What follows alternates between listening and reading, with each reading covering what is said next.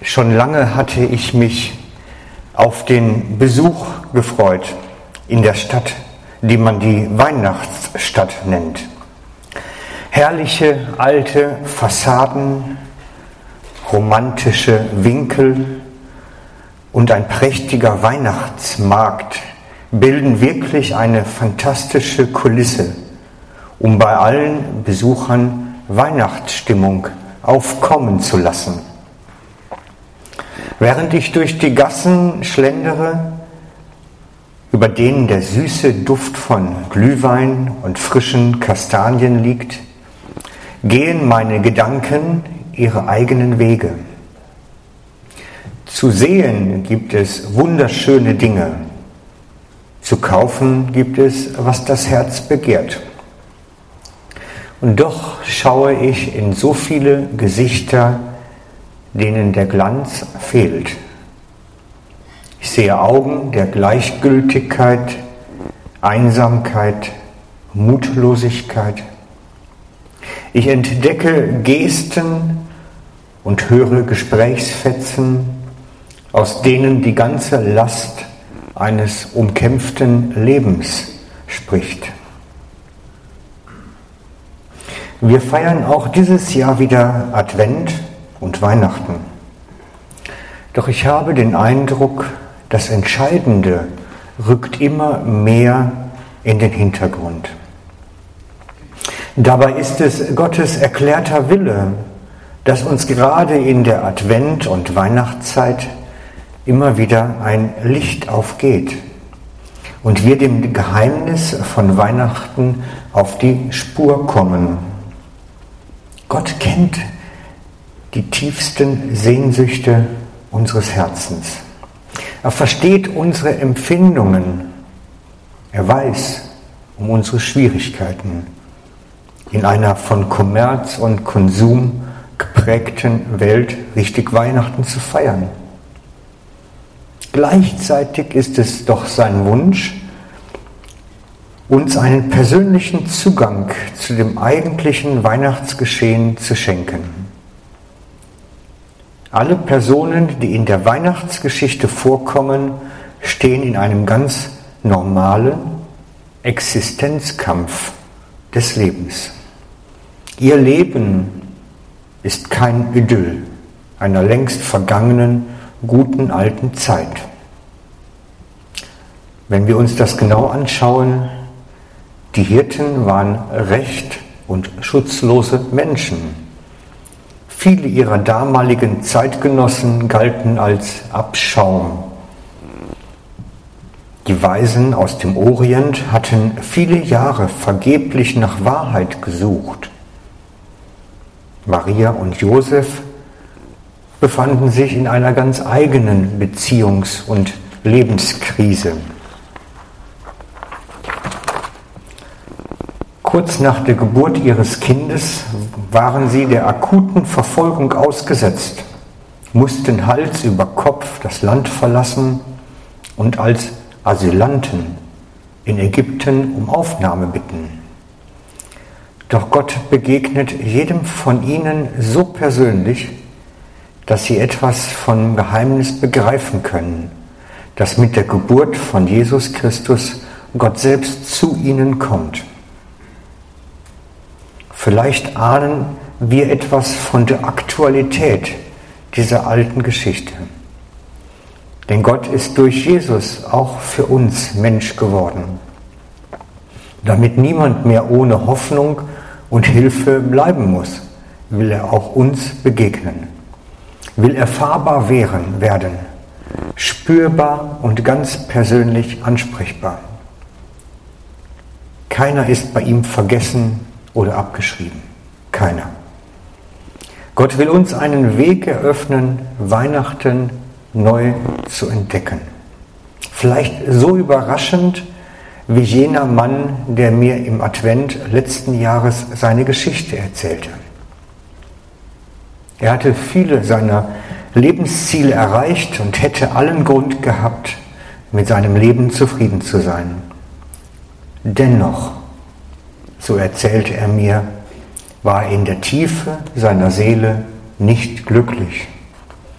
Ein Raum seines Herzens war in all den Jahren leer geblieben.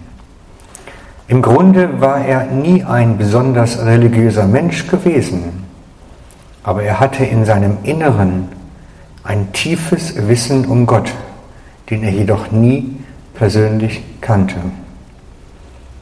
Damals erzählte er mir seine ganz persönliche Weihnachtserfahrung folgendermaßen. Wir feierten mit unseren Kindern und Enkelkindern den heiligen Abend. Ich hatte morgens in der Weihnachtsausgabe der Tageszeitung einen Artikel gelesen, der mich eigenartig berührte und nicht mehr losließ. Unter der Überschrift Weihnachten entdecken, Jesus begegnen, endeten die Gedanken des Autors in dem Satz. Wäre Christus tausendmal in Bethlehem geboren und nicht in dir, du bliebest doch auf ewiglich verloren. Das Sonderbare daran war, dass diese Aussage keinen Widerstand in mir hervorruft, sondern eine eigenartige Zustimmung in meinem Herzen zuließ. Abends las, dann einem, mein, las ich dann einem der Enkelkinder die Weihnachtsgeschichte vor. Fürchte euch nicht, siehe, ich verkünde euch große Freude, denn euch ist heute der Heiland geboren.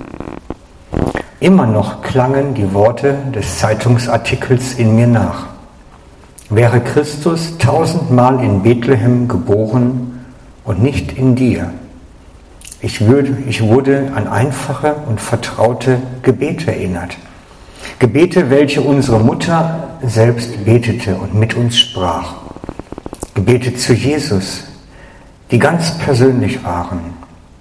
Doch wie viele Jahre sind darüber ins Land vergangen? Wie viele Erfahrungen, wie viele Kämpfe, Ernüchterungen, Enttäuschungen haben sich seitdem ereignet? Vater, wo bist du mit deinen Gedanken? Wir wollen singen. Die Stimme meines Sohnes holte mich in die Wirklichkeit zurück. Jedes der Kinder durfte sich ein Lied wünschen. Ehe wir uns versahen, hatte die Jüngste das Adventlied Macht hoch die Tür vorgeschlagen. Wir wollten ihr den Wunsch nicht abschlagen und so sangen wir. Komm, o mein Heiland Jesus Christ, meines Herzens Tür dir offen ist. Ach, zieh mit deiner Gnade ein, dein Freundlichkeit auch uns erscheinen. Dein Heiliger Geist uns führt und leiht den Weg zur ewigen Seligkeit. Dem Namen dein, o Herr, sei ewig Preis und Ehr. Es waren in diesem Moment nicht nur Worte eines Liedes, es war der Wunsch meines Herzens. Als es später ruhig gegangen war im Haus, wo wiederholte ich das Gebet noch einmal. Es war der Anfang eines sehr persönlichen Gesprächs mit Jesus. Und dabei berührte dieser mein Herz. Es war, als ob eine Tür aufging, die viele Jahre verschlossen war. Es war, als würde Jesus an meiner Seele an meiner Seite treten, um mir seine Nähe zu schenken und mit ihr den Frieden und die Rettung aus der Verlorenheit meines Lebens, von der niemand etwas ahnte.